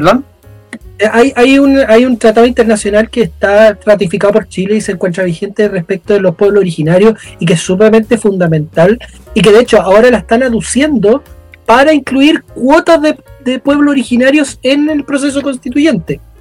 Sí, eh, y también cabe recordar que en un momento eh, Chile, en Chile lamentablemente, en, esta lógica transicional, se prohibió, por un lado, eh, la pasión de Cristo. ¿Te acuerdas? No sé si te, recordarás la película, la, película La ah, Pasión de Cristo se, prohibió en Chile, bueno, su emisión en la historia de Chile, bueno, y especialmente en los años 90 se prohibieron varias cosas, por ejemplo, que, no viniera Iron Maiden, por ejemplo. además, y, por cuestión cardenalicia en ese entonces. A todo esto, disculpa, Rodrigo, el convenio 169 de la OIT, de, sí. De, los pueblos originarios. Sí, sí. justamente, por eso es muy importante, al final de cuentas, lo que apuntaba, que eh, se, prohibió la pasión de Cristo, se prohibió el libro negro, el libro negro de la justicia chilena de Alejandra Matu, eh, se prohibió la llegada de Iron Maiden a Chile. Eh, cuestiones que tuvieron que llegar a la Corte Interamericana de Derechos Humanos y aplicar tratados internacionales para que Chile revirtiera esas decisiones. Entonces es súper trascendental que, si bien es cierto, es una hoja en blanco en donde vamos a poder discutir qué país queremos, dentro de esta hoja en blanco tiene márgenes. Y son cuatro, que sea un una república, que sea una democracia, que se respeten las sentencias de los tribunales y que se respeten los tratados internacionales. Bajo ese parámetro vamos a poder construir el país que queremos, básicamente. Exactamente. Bueno, ahí está para quienes eh, les interese la columna de, Rodrigo a propósito de, de, este tema en particular. Sigamos revisando comentarios, Rodrigo. Estamos con Rodrigo Riveros, abogado eh, de la Universidad Central, conversando sobre el plebiscito constituyente que va a ser en un mes más. Aquí está la señora Eliana, que de hecho ella había sido una de las que me pidió especialmente que habláramos del tema del plebiscito. Aquí mm. presente escuchando este programa Barros con Pinto, que sea todo un éxito, señor Ricardo. Muchísimas gracias se vea satisfecha sus, dudas sobre el tema. Sí, porque que, de hecho la, semana pasada nos preguntó. Bueno, eh, aquí Marcela Navarrete, eh, amiga nuestra también de, de, la familia, eh, nos dice, así es la mujer, hace la pega en la mayoría de los casos, a propósito de la discusión de la paridad que, decías tú en tu minuto. Y también Marcela Navarrete dice, los pueblos originarios deben ir en la nueva constitución en forma independiente. Justamente ese es un tema aún pendiente, porque ya se legisló a, propósito de la paridad, de la paridad de género. Pero también está pendiente el tema de los pueblos originarios. Hay otras cuotas que también se han discutido, el tema, por ejemplo, la cuota para, para mm, eh, organizaciones eh, o gremios, eh, la cuota para la diversidad sexual, en fin, hay, hay muchas discusiones que se han ido surgiendo, pero yo creo que al menos, al menos es prioritario, ya mujeres ya se estableció, perfecto, y ahora avancemos hacia que, los pueblos originarios tengan cabida obligatoria en la en, el ya sea convención constituyente o la convención mixta. Sí, y es súper relevante también puntualizar lo siguiente, que la, una cosa es la nación, que es el pueblo que reconoce elementos culturales en común. Por ejemplo, nosotros como nación chilena reconocemos una bandera en común, sabemos que eh, Plaza Baquedano es Plaza Italia, Plaza Dignidad, etcétera. Ahora es un lugar de Plaza Dignidad es un, es un lugar de concentración en común, eh, la selección chilena, la roja de todos, eh, el himno patrio, etcétera, etcétera. Esa, ese, nosotros como nación, como pueblo, tenemos esos elementos culturales comunes. Pero dentro de Chile vive otra nación que tiene otra bandera, que tiene otra cosmovisión de vida, tiene otra forma de ver las cosas, tiene otra estructura de, forma de ver las cosas, que es muy ancestral a la forma en que nosotros lo hemos estado haciendo. Y que en, Chile jamás se ha reconocido como tal. Entonces, dentro de un país, perfectamente pueden convivir más de una nación con reglas propias. Y eso pasa en Ecuador, pasa en Bolivia, pasa en muchos países latinoamericanos que tienen estas reglas de plurinacionalidad en donde dentro de un mismo territorio conviven más naciones. Y es un, respeto básico a el derecho ancestral que tienen las, las, personas que vivían mucho antes que los españoles aquí. Mira, y fíjate, y, quiero ser súper sincero con esto, quizás ello no va a ser, no va a ser la solución o, o reparar todo el daño que se ha provocado a los pueblos originarios en Chile a lo largo de la historia, ya sea republicana o colonial, pero va a ser el comienzo. Y yo creo que ese, eso es lo importante, que va a ser el comienzo de empezar a, reparar todo el daño que se ha provocado, no solamente al pueblo mapuche, sino que al pueblo aymara, al pueblo rapanui, al, a los pueblos que ahora se, ha visto a propósito de, de alguna apropiación cultural que se llama los Selnak eh, del, sur, en fin, a, a, los puelches, que por cierto también tienen sus características propias distintas a los mapuches, que se, les trata como uno solo, pero en realidad son, son dos pueblos distintos. Entonces, va a ser el. O sea, no va a reparar de por sí, o sea, porque va a ser finalmente letra, pero esa letra va a servir para, para la base, el cimiento de poder empezar a reparar todo el daño ya provocado. Benjamín Brondi, ¿te suena? Anda la parentela dando vueltas. algún pariente. Eh, mira, sacando de lado los, lados políticos, ¿creen que algunas personas votan a prueba solo por presión social? Ojo que también se ha visto en la franja, particularmente la del rechazo, así como, como que los que votan a prueba son porque van a votar con miedo. Mira, si vamos, hagámonos cargo de eso. Eh, estamos en un, en un punto muy álgido, socialmente muy difícil. Exacto. En donde en estos días ya hemos visto eh, que eh, en los que votan rechazo, y de hecho salió en las noticias ayer, una persona del rechazo en San Miguel estaba con un arma. Sí, sí, me acuerdo. Eh, tenemos que aprender. Claro, en primer lugar, tenemos que aprender a convivir con personas que no piensan como uno y no, no pensar como uno está mal. Porque eso es también respetar y tolerar las opiniones divergentes a la nuestra. Siempre que se den dentro de un marco de respeto básico a los derechos que emanan de la naturaleza humana. Por supuesto. Eh, ahora bien, si hay personas eh, que se sienten presionadas por, eh, por una votación determinada, la idea es que estén informadas respecto a qué están votando y por qué están votando. Exacto. ¿ya?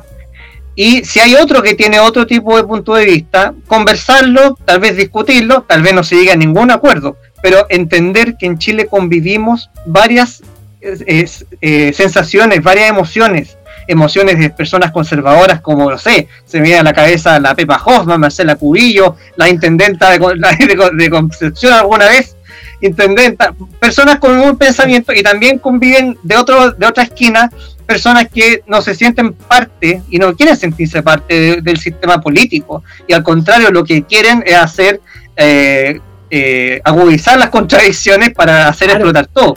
Y es, la naturaleza pero el tema es que tenemos que aprender a convivir como sociedad a convivir en que hay personas que piensan así y otras que piensan así y eh, que la persona que se sienta presionada a votar de una forma determinada que primero se informe para que tenga conciencia de por qué está votando lo que está votando. Y una vez hecho eso, defienda su postura. Exactamente. Bueno, aquí, bueno, algunos saludos, don Guillermo Latorre, buenas tardes amigos, llegando a la pega. Em, eh, y que nos dice también, en democracia se han privatizado las aguas y las carreteras. Esto es justamente, justamente porque la constitución actual lo permite y por el contrario, no permite estatizar. No permite estatizar. Entonces, entonces, fomenta a que el Estado tenga el rol más mínimo posible en la economía. ¿Pero qué ha provocado eso?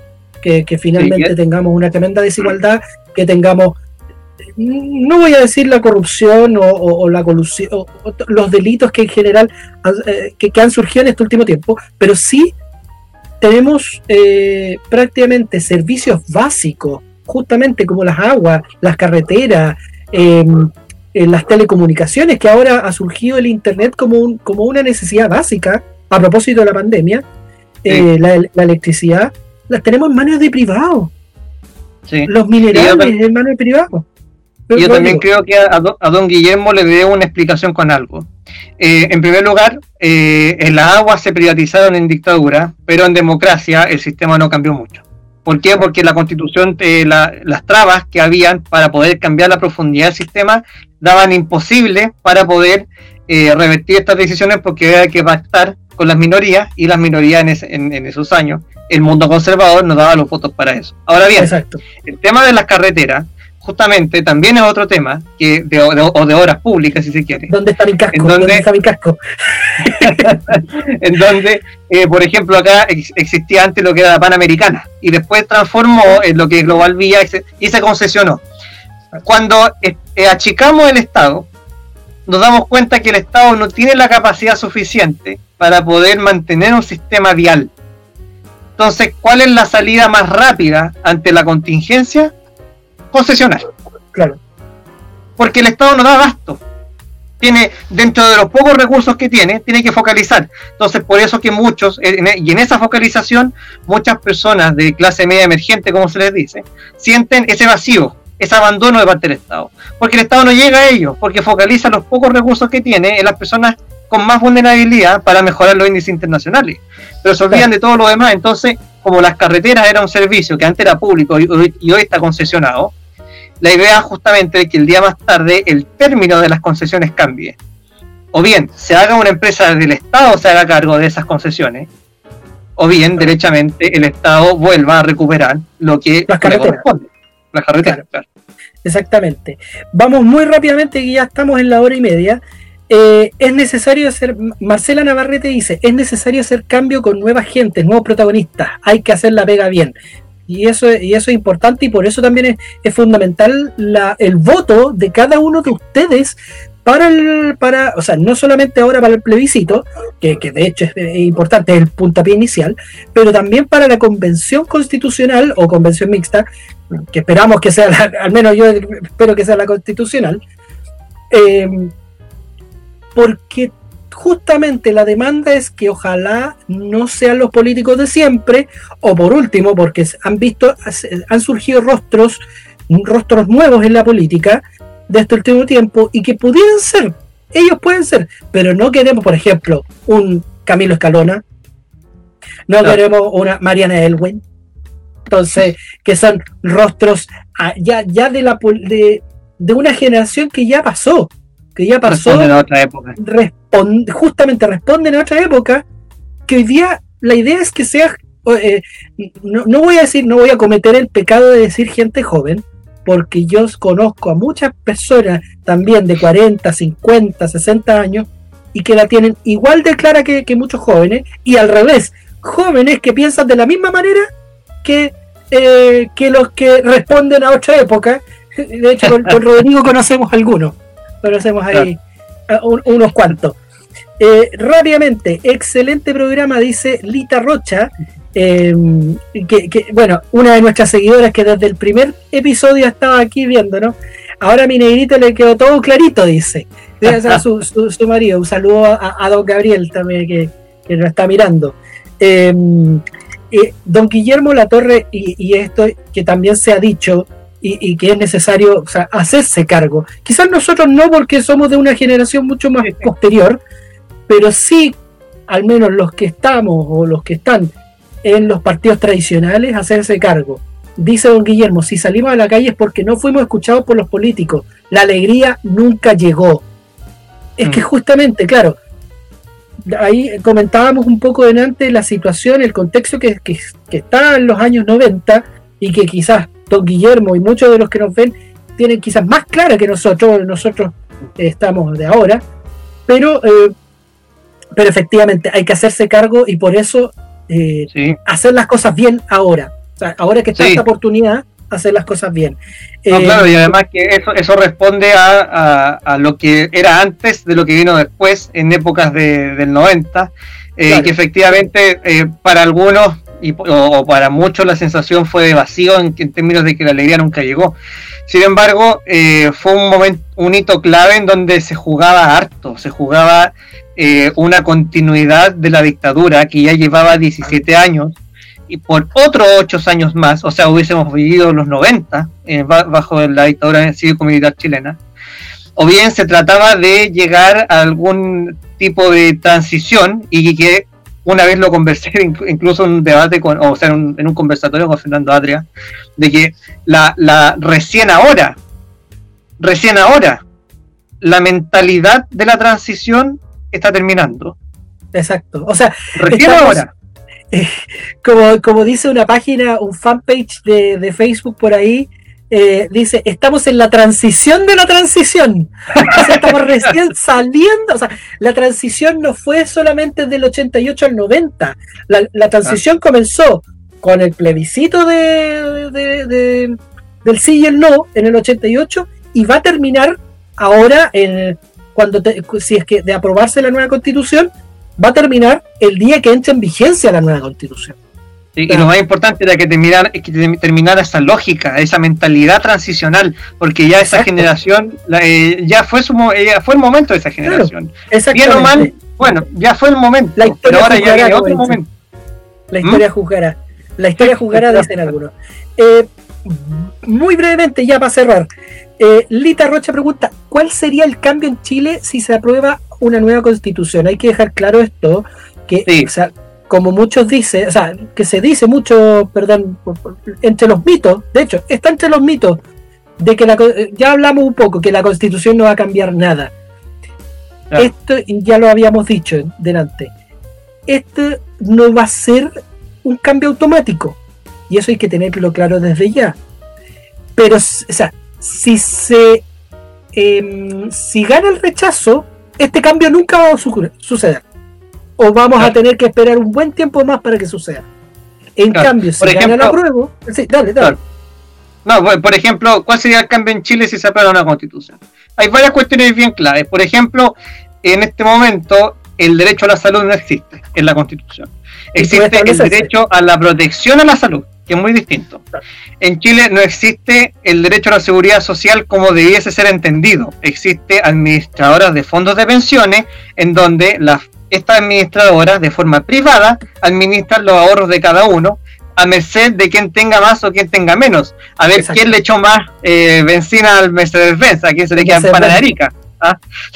Entonces, eh, si el día más tarde, es que cuestión que no va a ser de la noche a la mañana, pero si el día más tarde decimos que en Chile debe existir un sistema de seguridad social donde tenga que tener participación los privados, el Estado y el empleador, el trabajador, el privado y el, empleador, entonces creamos un sistema en donde va a tener colchones mínimos, que es desde el Estado, luego un peldaño, que eh, es un aseguramiento básico de un seguro público, y luego, en una mínima fracción, para una persona que quiera imponerse y mejorar sus pensiones, va a existir el sistema, un sistema privado para la persona que quiera.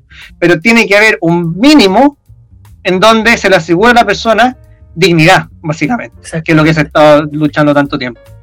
Eh, para los que están viendo por primera vez el, podcast, viendo o oyendo, quienes nos están oyendo también a través de las plataformas de podcast, pueden ver el primer episodio de este podcast donde hablamos justamente del sistema de pensiones, eh, junto con otro amigo mío, abogado, Pablo Fuensalía, eh, que ahí nos estuvo explicando más o menos sobre esto. El último comentario, yo sé que hay más comentarios, pero vamos a tener que dejarlo hasta acá y ya, ya, ya nos hemos pasado de la hora y media. Pero quiero lanzarlo porque igual hay mucha gente que está temerosa porque estamos, o sea, este plebiscito está dentro de un contexto no solamente del estallido social o de, de, de lo que ocurrió en octubre, sino que también estamos inmersos en lo que es la pandemia del coronavirus. Y mira, a pesar de que, salimos como a, la mitad, no, nos cortaba un poco, pero dice, Solange Astudillo dice, en cuanto a la ejecución del plebiscito a propósito de la pandemia, ¿qué pasará con el derecho a voto de quienes están contagiados y quienes no están en la localidad a la que votan? ¿Será propicio que el Estado implemente una plataforma virtual para ello? Saludo, dice, ojo, lo dice ella, saludo al peladito simpático. Ay, señor. Me, va a permitir, me va a permitir sacar el comentario porque como es muy, muy extenso, lamentablemente nos, nos corta mucho.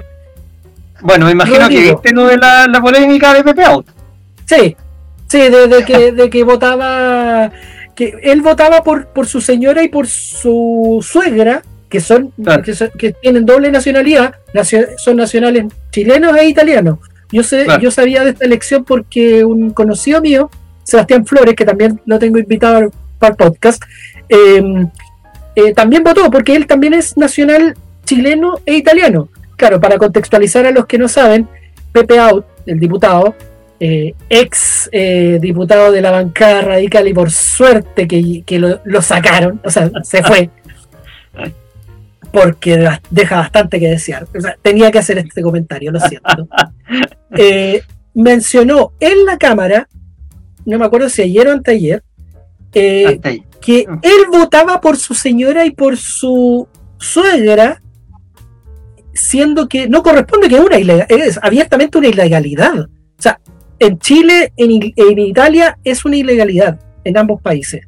Entonces, eh, claro, a lo que apuntaba él con el. Y, eso que apuntaba él. Sí, sí, sí. El, eh, esto se da, la, se da, la, discusión del voto postal para los contagiados por COVID. Eh, de que justamente como él votaba ah, por, su señora, por su suegra, entonces lo que trataba de graficar era que se podía eh, ver adulterado eh, la, votación en caso que se hiciera un, voto postal. Mira, respecto a la pregunta, en primer lugar, es, es bien difícil por un lado está la norma dura constitucional que no, no habría por qué prohibirle a la persona, contagiada o no, que pudiese votar. Exacto. Porque es un derecho que la Constitución no tiene ninguna otra traba que no sea que no que no esté que no haya perdido su ciudadanía básicamente. Y no no dice de que de que, eh, esté contagiado o no por el coronavirus básicamente. Eh, ahora, y muchas veces también hice el punto eh, respecto al transporte público, porque el transporte público también debería ser gratuito en día de elecciones, porque si el transporte público es pagado, a mí personal punto de vista, eh, viene a significar un impedimento para el ejercicio del derecho a sufragio. Pero lo vamos a dejar para, para una tesis doctoral. Paréntesis, se ha planteado en todas las elecciones. Yo recuerdo desde, desde que empecé a votar el 2008 que ya se planteaba el hecho de transporte público gratuito. Y no sé, y lamentablemente ahí no se ha avanzado en nada. Bueno, pero eso es para otra y, además yo creo que efectivamente el, respecto a las personas contagiadas y a las personas que tienen que trasladarse a sus locales de votación, el, gobierno, por derecho constitucional, debiese dar todo tipo de facilidades eh, para ese día en particular poder eh, emitir el derecho a sufragio. Claro. Pero por ese día o por cierta hora, pero debiese estar otorgado. Bueno, yo quiero, para ir cerrando, eh, decir que el voto electrónico, al menos en Chile, yo eh, me entrevistaron el otro día a propósito de eso, no es posible. Al menos a mi punto de vista no es posible porque hoy día todas las plataformas de voto electrónico que existen en Chile son privadas, por un lado, y por otro, CERVEL no tiene el presupuesto para implementar un sistema así. Entonces, entonces para que avancemos en eso, tiene que fortalecer, necesariamente fortalecerse CERVEL porque la, para mí, o sea, al menos en mi punto de vista, yo sé que hay otros que están de acuerdo con el voto electrónico, pero en mi punto de vista la única institución confiable para velar por este proceso es CERVEL. Pero hoy día CERVEL no lo puede hacer. Hoy día, así como para el plebiscito, no lo puede hacer, porque no tiene los recursos. Y necesariamente tendría que, concesionarse o, licitarse, y va a entrar una empresa privada, y al entrar una empresa privada, ya se están vulnerando derechos yo, yo al menos yo soy de esa tesis, de que el voto electrónico vulnera derecho al menos el, de, el del voto secreto.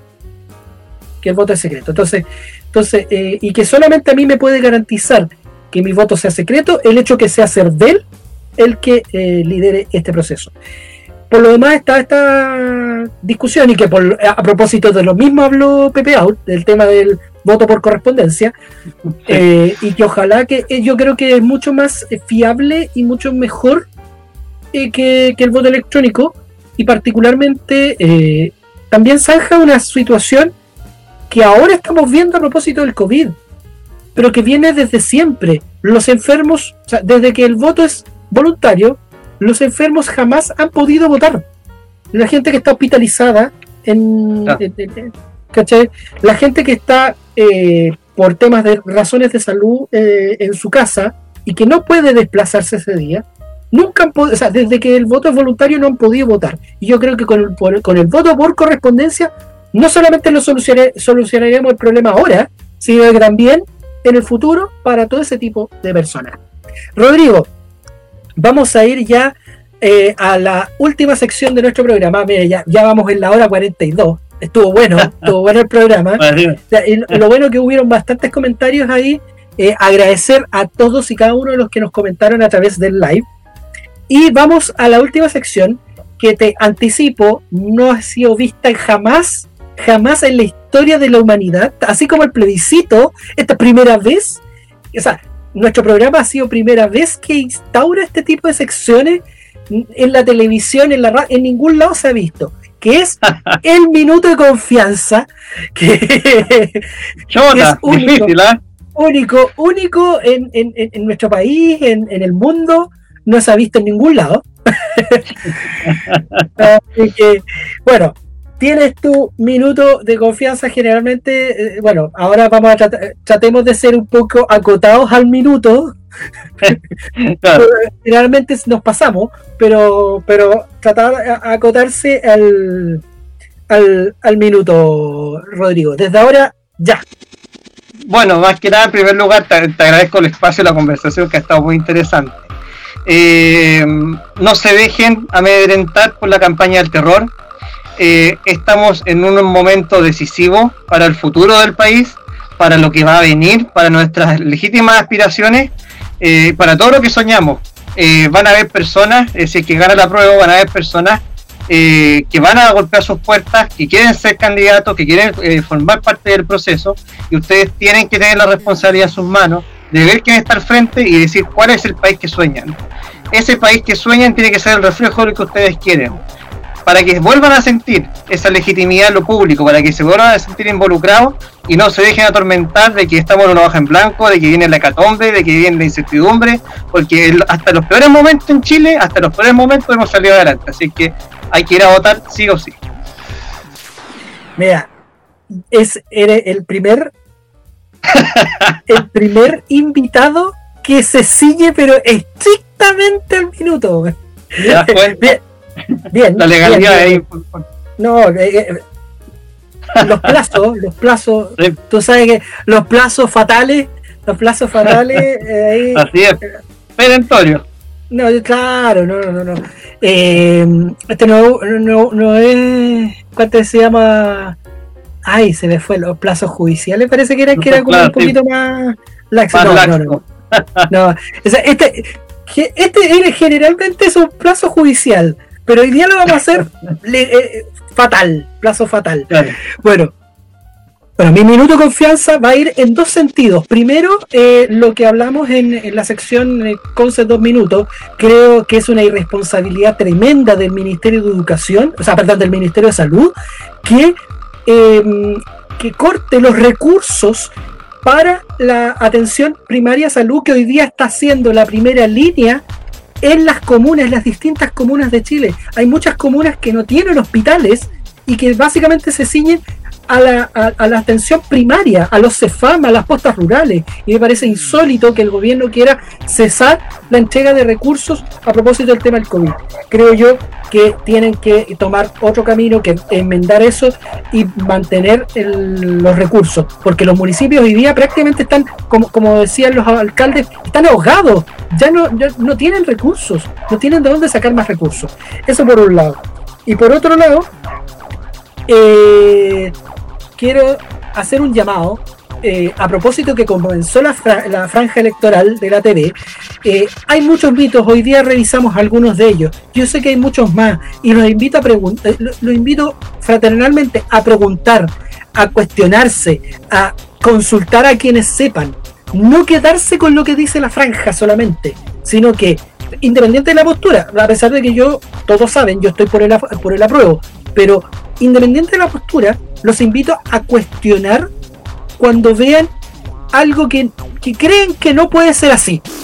O sea, como, como dije, hoy día vimos algunos de los mitos, yo eh, es necesario porque si no vamos a seguir estancados como país. si no nace, si no nace en nosotros la voluntad de no quedarnos con lo que vemos solamente en la tele, sino que investigar, averiguar y confirmar las informaciones de fuentes fiables. Bueno, ese ha sido dos minutos de confianza eh, del episodio de hoy. Quiero agradecerte, Rodrigo Riveros, eh, abogado de la Universidad Central, por haber eh, estado con nosotros hoy día en el episodio de hoy. Tus últimas palabras y el último saludo. Es muy importante lo que, lo que se viene ahora, lo que vamos a afrontar. los cambios son muy profundos eh, el sueño de país que se viene es muy, muy distinto a lo que soñaron en los 90, a lo que soñaron eh, eh, en, el 70, en fin, nuestra sociedad afortunadamente ha sido una sociedad más que gracias a la tecnología ha logrado tener una confabulación mayor, ha, tener, ha logrado tener mayor visibilidad de otro tipo de sentimientos, otro tipo de orientaciones sexuales, otro tipo de, de eh, pueblo originario, primeras naciones, eh, ha dado tribuna a que entendamos que la convivencia social, la convivencia entre todos, tiene que ser una convivencia en tolerancia y en respeto, porque muchas veces también el Internet se presta y, las redes sociales se prestan para eh, muchos mensajes de odio, muchos mensajes de, de, intolerancia eh, y no podemos hablar de ese tipo de conducta.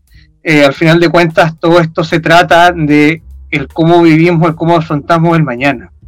Y, en el mañana, en el Chile del mañana, siempre va a haber una persona que va a, defender causas que no son populares o defenderá causas que están por sus propios intereses pero es una persona que al final de cuentas merece el respeto siempre y cuando esa persona también respete las opiniones de otros, porque el mínimo común para esto es justamente respetar eh, los derechos básicos que emanan de la naturaleza humana, los derechos humanos. Eh, no porque yo tenga una opinión respecto a las personas de un color determinado, eh, significa que yo tengo que denigrarla o menospreciar en su condición de tal. Ni tampoco las personas que tengan otros gustos de, orientaciones. Se trata al final de cuentas de que en esta interrelación eh, sepamos convivir, sepamos convivir con eh, orientaciones sexuales diversas, con eh, pueblos originarios diversos, con mujeres, con hombres, con personas de clase alta, personas de clase baja. hay que ser amigo del rico como del pobre, si son virtuosos, dice, dicen por ahí. Vayan a votar, le, agradezco la, la sintonía para con Ricardo y, y con este servidor de la charlatanería que lo pueda estar conversando. Eh, pero es muy importante lo que vamos a hacer, es muy importante, así que quiero votar. Exactamente. Muchas gracias Rodrigo nuevamente y para quienes nos están viendo en el live o oyendo en el podcast, eh, invitarlos a seguirnos en nuestras redes sociales. Eh, estamos en Instagram arroba barros con pinto, Twitter arroba Trostel Xconce o Trostel por Conce y en el Facebook Ricardo Trostel por Concejal por Concepción, que es donde estamos emitiendo este podcast en directo. También a través de las plataformas de podcast, Spotify, Apple Podcast, Google Podcast y en fin, todas las plataformas eh, en las que estamos disponibles, que son bastante ya, me, impresiona el alcance que, que tenemos con eso. Así que eh, y avisarles, como siempre, que cuando eh, el, podcast está listo o está subido a las plataformas de podcast, a Spotify principalmente, que es donde más nos oyen, se avisa a través de Instagram. Así que para que estén atentos en el Instagram. Nuevamente, muchas gracias, Rodrigo, por aceptar nuestra invitación. Y gracias a todos quienes nos han visto y oído en este cuarto episodio de Barros Pinto. Un gran abrazo a todos, que estén muy bien. Nos vemos. Chao, chao.